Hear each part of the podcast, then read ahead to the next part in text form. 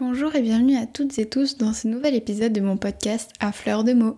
J'espère que vous allez bien et je vous retrouve aujourd'hui pour vous parler des phobies parce que c'est un sujet euh, que j'apprécie beaucoup et euh, ça doit faire, bah, je sais pas, 5 ans que je lis des trucs par rapport à ça et donc je me suis dit autant rentabiliser un peu ces heures de lecture en vous partageant euh, les quelques connaissances que j'ai acquises en ces quelques années.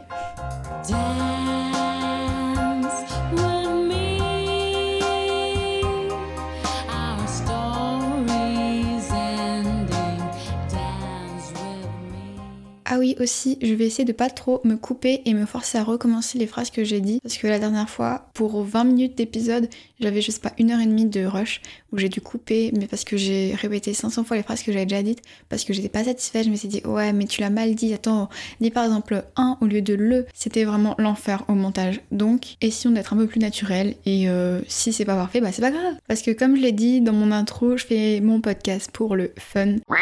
Bref, revenons à nos moutons. Euh, aujourd'hui, je vous disais, je vais donc vous parler des phobies. J'ai déjà écrit un article sur mon blog il y a 3 ans.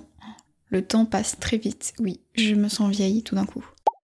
Mais aujourd'hui, j'ai adapté l'article, j'ai rajouté quelques infos, j'en ai enlevé d'autres, et donc bah, j'ai un peu vous expliquer le plan. Tout d'abord, on va parler de la définition et de la différence entre la peur et la phobie, puis euh, bah, l'origine d'une phobie, pourquoi ça apparaît tout d'un coup, Ensuite, euh, je vais vous parler de quelques petits exemples de phobies. Enfin, on va les traiter plus en détail. Et euh, répondre à la question, peut-on les soigner? Donc, je donnerai quelques pistes. Et pour terminer l'épisode, je vous parlerai de ma phobie à moi, parce que c'est mon podcast, donc je suis un peu narcissique, je parle de moi, voilà. Bon, pour la partie définition. Euh, déjà, dans cet épisode, je vais traiter seulement les phobies spécifiques, pas les autres. Et donc, qu'est-ce que c'est une phobie spécifique? Alors en psychopathologie, pour diagnostiquer bah, une phobie spécifique, il faut que ce soit donc une peur irrationnelle. ça commence mal. Une peur irrationnelle euh, bah, d'être confronté à une certaine situation ou à quelque chose, un objet, un événement, enfin voilà. Donc j'insiste sur le fait que c'est lié à la peur. Donc on va pas parler ici de l'homophobie, la xénophobie, la transphobie, tout ça, parce que bah dans ces cas-là, c'est pas la peur qui domine, voire elle n'existe même pas. Aujourd'hui, je vais pas non plus parler de la phobie scolaire ou sociale. Euh, non, je, ne fais aucun lien entre l'homophobie, la xénophobie et la phobie scolaire. No way! C'est juste que ce ne sont pas des phobies spécifiques parce que c'est expliqué par d'autres phénomènes. Donc je vais peut-être les traiter dans un autre épisode, mais pas aujourd'hui. Voilà.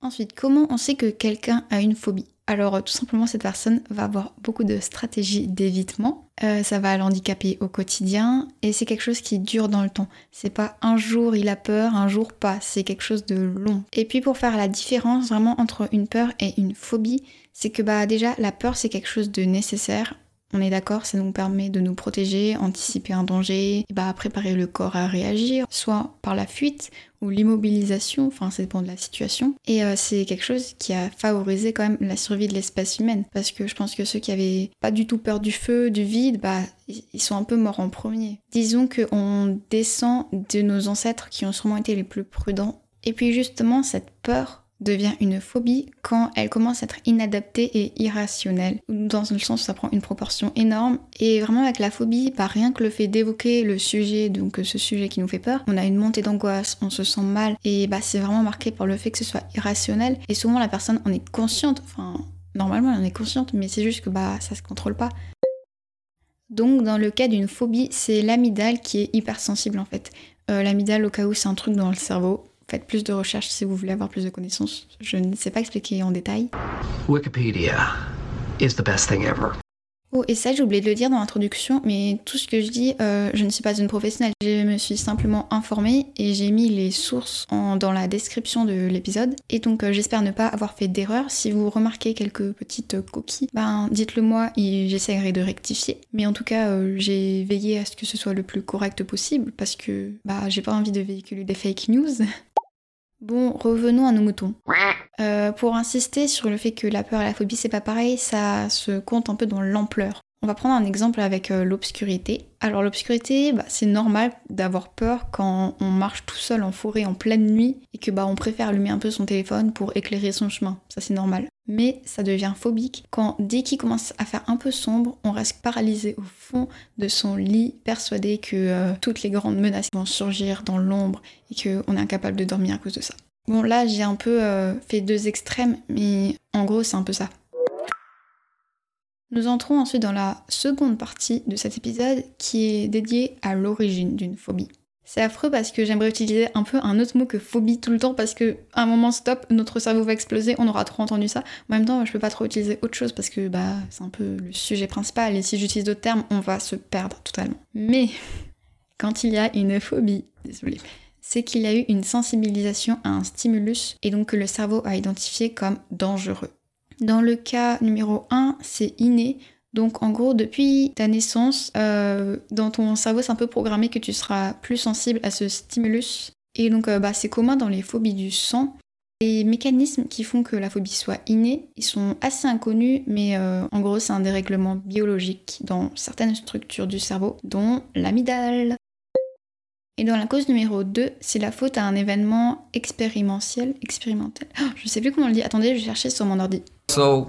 Click Google instead of make stupid questions. Oui, oui, c'est expérientiel.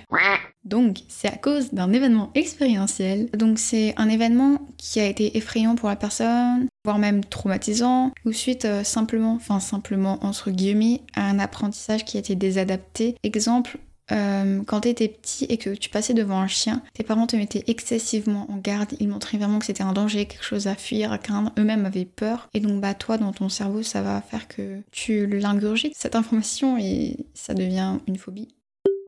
Et donc ces deux procédés n'ont pas le même circuit au niveau neurologique. Donc dans les deux cas, il y a quand même un souci de désensibilisation qui n'a pas été fait et donc le souci de désensibilisation, puisque nous utilisons des termes un peu complexes, c'est le processus du cerveau qui fait que normalement on apprend à ne plus avoir peur, et bah là c'est bloqué. Par exemple, euh, attendez. Ah oui, quand on est petit et que on a peur des monstres, c'est un peu normal. Mais à un moment vient le moment, un moment vient le moment, c'est logique. Ou en grandissant, bah on arrête d'avoir peur. Mais si ça perdure, bah c'est que c'est plus euh, quelque chose de phobique. En gros, normalement, une fois que le cerveau comprend que tout se passe bien, il arrête d'avoir peur, mais là, euh, c'est qu'il est encore en alerte. Alors maintenant, nous allons explorer plus en détail euh, quelques phobies que j'ai sélectionnées. Donc nous allons faire la différence entre l'agoraphobie et la claustrophobie.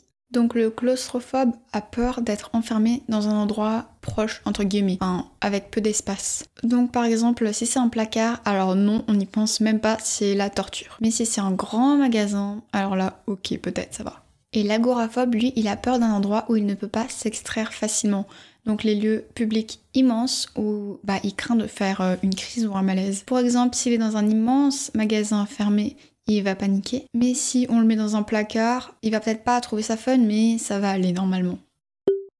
Ensuite, nous avons l'arachnophobie. Et donc, je tiens à préciser encore qu'on peut avoir peur des araignées sans être non plus arachnophobe. On peut encore trouver cette phobie dans l'apprentissage. Par exemple, dans ton enfance, un de tes proches t'a beaucoup répété de faire attention aux araignées, qu'elles sont dangereuses. Et donc, bah, ça favorise l'apparition de cette phobie. Ou ça peut être euh, suite à un événement. Mais souvent, je pense que c'est dans l'apprentissage.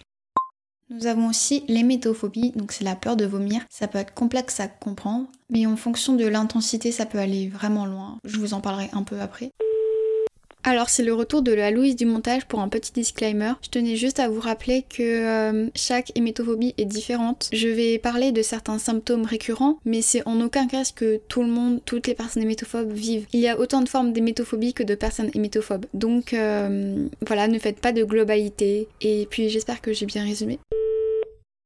Mais une personne hémétophobe peut être amenée à choisir et vérifier lui-même bah, tous ces produits qu'il va ingérer, être euh, très stressé à l'idée de manger à l'extérieur parce que bah, il peut pas vérifier comment a été préparé bah, ce qu'il va manger, les conditions de préparation. Le microbe égale risque de tomber malade et malade égale risque de vomir. Et donc la personne hémétophobe peut aller jusqu'à ne presque plus sortir de chez elle par peur de tomber malade. Il y a la peur de vomir en public. Donc j'ai regardé un petit reportage où par exemple la personne était obligée quand elle allait au restaurant, déjà c'était une grande épreuve pour elle, mais de manger à la table à côté des toilettes au cas où. Et il y a des rituels alimentaires qui se mettent en place.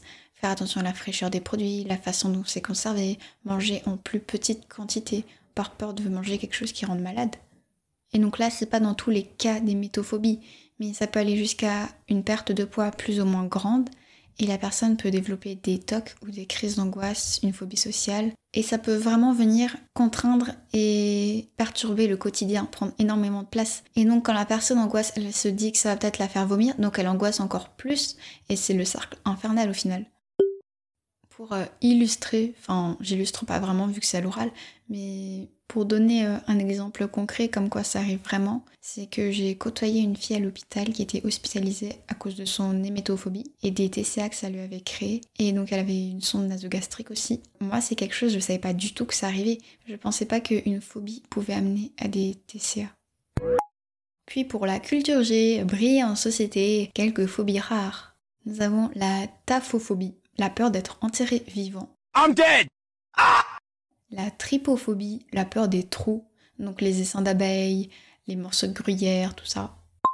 L'ophalophobie, la peur des nombrils. Et j'avais lu il y a quelques années un témoignage d'une personne bah, ophalophobe, c'est compliqué tout ça, euh, qui disait que avec son nombril, elle avait l'impression que ses, intestins allaient sortir de, du nombril, de ses entrailles fins. Si je le retrouve, je peux vous le mettre en description de l'épisode si ça vous intéresse. Ça aide toujours un peu à comprendre.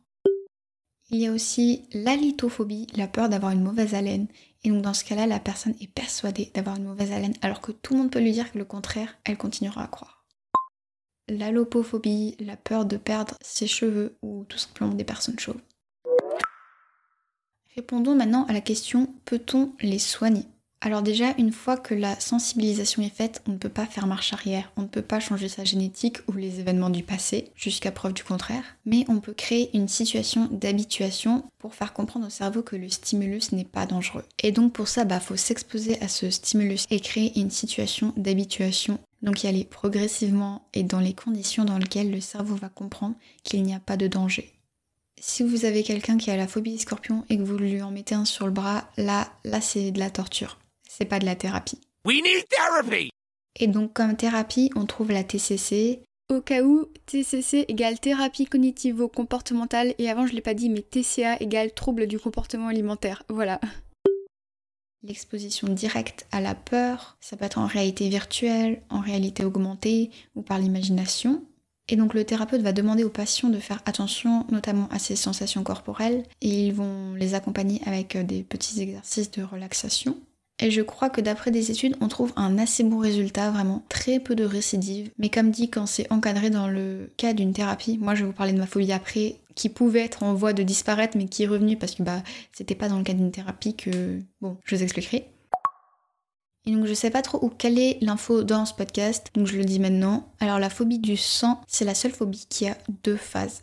La première, bah, comme dans toutes les phobies, le corps il voit le danger, il s'agite, il s'apprête à réagir, le rythme cardiaque augmente, on commence à paniquer. Et là, il y a une seconde phase, le corps s'écroule. On peut tomber dans les pommes, faire un malaise vagal, alors que dans les autres phobies, on ne peut pas faire de malaise vagal parce que justement le corps euh, s'agite, c'est puissance 1000, et là, euh, on se sent tout faible d'un coup. Et pour la dernière partie, parlons de ma phobie à moi. Petit moment euh, sous le feu des projecteurs. Alors je suis bélénophobe et la bélénophobie, qu'est-ce que c'est? C'est la peur des aiguilles médicales. Vous allez me dire euh, ouais bah comme tout le monde, mais respectez-moi SVP. Et non, ce n'est pas j'ai peur d'avoir mal, c'est autre chose. Ça a une autre dimension.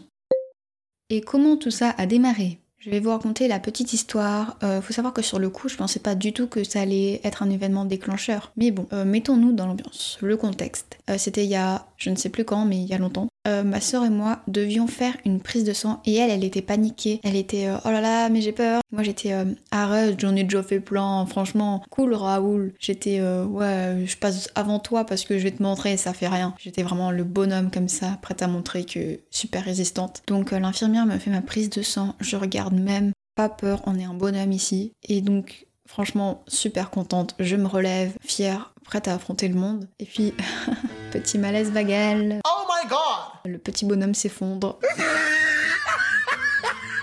oh non, non, non. Et franchement, c'était pas fun sur le coup. J'avais chaud, j'étais faible, euh, j'ai cru que, oh mon dieu, qu'est-ce qui allait se passer? Mais euh, après, c'est dépassé et je me suis dit, ok, bah, une petite anecdote à raconter, quoi, c'est tout. Sauf que dès la prochaine prise de sang, c'était, je sais pas, peut-être plusieurs mois plus tard, mais là, euh, ça a été la panique. Vraiment, j'ai vu l'aiguille et stop, je pouvais pas. Non. Et c'est pas juste les prises de sang. Ça a été dès que je voyais un bras, une personne qui tendait son bras, que je voyais l'endroit où on pouvait avoir une prise de sang, je me mettais à me sentir vraiment mal. Et avec la chaleur, les veines qui gonflent, je me sens aussi mal parce que ça me fait penser prise de sang, aiguille. Et donc du coup, euh, je peux paniquer parce que j'ai chaud, que j'ai les veines qui gonflent. Et donc, euh, dans les années qui ont suivi, j'ai vraiment voulu esquiver à fond les prises de sang. Les vaccins, c'était compliqué. Je, plains mes parents parce que c'était pendant des jours et des jours où euh, c'était je veux pas, je veux pas, je préfère mourir que faire un vaccin. Et puis ça s'est quand même fait. Pour moi, en fait, j'avais vraiment l'impression, vous voyez une knack et une fourchette. Imaginez une fourchette qui embroche une knack. C'est drôle tout ça. Et bah, j'avais l'impression que c'était ce qui m'arrivait. Mon bras, c'était pas une knack et euh, j'avais pas envie d'être enfourchée comme une knack. Enfin, vous voyez. Ah oui, d'ailleurs, j'étais pas encore végétarienne à l'époque et euh, je crois que c'était compliqué pour moi de manger des knacks justement pour ça parce que ça me renvoyait trop l'image de la prise de sang. Et donc c'était parti pour des années de terreur, de prise de sang désastreuse où la personne devait recommencer plein de fois mais elle n'y arrivait pas parce que j'étais tellement tendue, il n'y avait pas de sang qui s'écoulait. Et donc euh, elle était bon, on va devoir refaire. Et moi j'étais non, stop, abandonnez, ça ne sert à rien, ça ne fonctionnait pas. C'était impossible.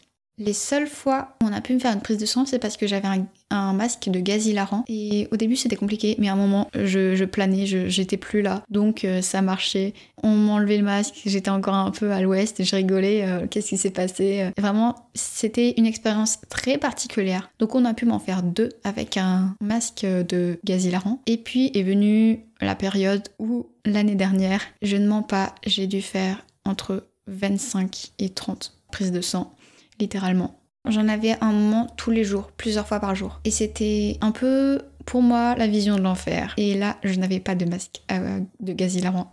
Et ça a été très compliqué. Vraiment très très très compliqué. Parce qu'il n'y avait aucune solution. Les personnes pouvaient mettre des patchs pour ne pas sentir. Mais c'était vraiment pas la douleur, c'est le fait qu'il y ait une aiguille comme ça qui me rentre dans la veine. Et d'ailleurs, oui, je m'étais dit, euh, allez Louise, faut que tu te ressaisisses. Et donc j'avais fait des recherches sur les prises de sang. J'ai fait ma propre thérapeute. Crois même que j'étais allée regarder une vidéo où la personne expliquait, elle présentait tout le matériel. Et euh, juste le moment où elle a piqué, j'ai fermé mon téléphone. Et après j'étais pétrifiée parce que si je le rallumais, c'était encore sur la vidéo. Et donc je savais pas quoi faire. Je savais que ça faisait rien, mais j'étais en panique. Donc l'année dernière, où j'ai fait plus de prises de sang que toute la France réunie en toute leur vie, petite hyperbole au passage. Dans un premier temps, c'était désastreux, on n'y arrivait pas, donc on m'a repiqué plusieurs fois dans la journée jusqu'à ce qu'il y en ait. Puis après, il y avait la perfusion. Et la perfusion, encore une autre dimension parce que c'est sans cesse bah, avec toi. Et la nuit, je ne dormais presque pas parce que je ne pouvais pas dormir avec ça dans ma main. Je précise que c'était un contexte particulier. Dans la vie courante, on ne fait pas des prises de sang normalement euh, tous les jours. Au fur et à mesure, ça allait peut-être un petit peu mieux. Il y avait certaines prises de sang où ça se passait bien, bizarrement, et puis bah à la toute fin, c'était pas une partie de plaisir, mais on arrivait. Et puis après, il y a eu le moment où j'en ai plus eu la libération. J'en ai pas eu depuis. Et je sais que cette phobie est revenue. Peut-être à la puissance d'avant, j'espère pas, mais je crois, enfin, quand rien que d'y penser là, je me sens mal. J'ai peut-être un peu progressé, mais euh, disons que l'état dans lequel j'avais réussi à arriver, et c'est un peu mort, c'est perdu. Et donc je ne sais pas comment je vais faire, mais écoutez, euh, on se débrouillera. Hein. Bref, on est parti loin. Je sais pas si ce fameux jour où je voulais faire le bonhomme en montrant à ma soeur que ça faisait rien de prise de sang, si j'avais pas vécu ça, est-ce que j'aurais développé cette phobie? D'un côté, je me dis oui, sûrement, parce que j'avais déjà euh, une sensibilisation qui avait été faite, je pense, depuis toujours. Mais c'est juste que ça a été un peu l'événement déclencheur. Bref, on peut pas changer la vie, on peut rien changer, donc acceptons et débrouillons-nous. voilà, quelle belle morale pour finir. Écoutez, j'espère que cet épisode vous a plu. En tout cas, moi j'ai passé un bon moment à l'enregistrer. Et puis désolée de faire ma petite podcasteuse relou comme on dit, mais euh, n'hésitez pas à me faire vos retours. Abonnez-vous, partagez, likez. Euh, on peut pas liker. Enfin, on peut, liker le podcast. Dites-moi ce que vous en avez pensé. Euh, je vous dis à très bientôt pour un prochain épisode qui va être, je crois, un peu spécial. Vous allez voir, c'est un différent, un format différent, pas un différent format, c'est mieux un format différent. Et puis bah, je vous envoie des ondes positives et je vous dis à très bientôt. Bye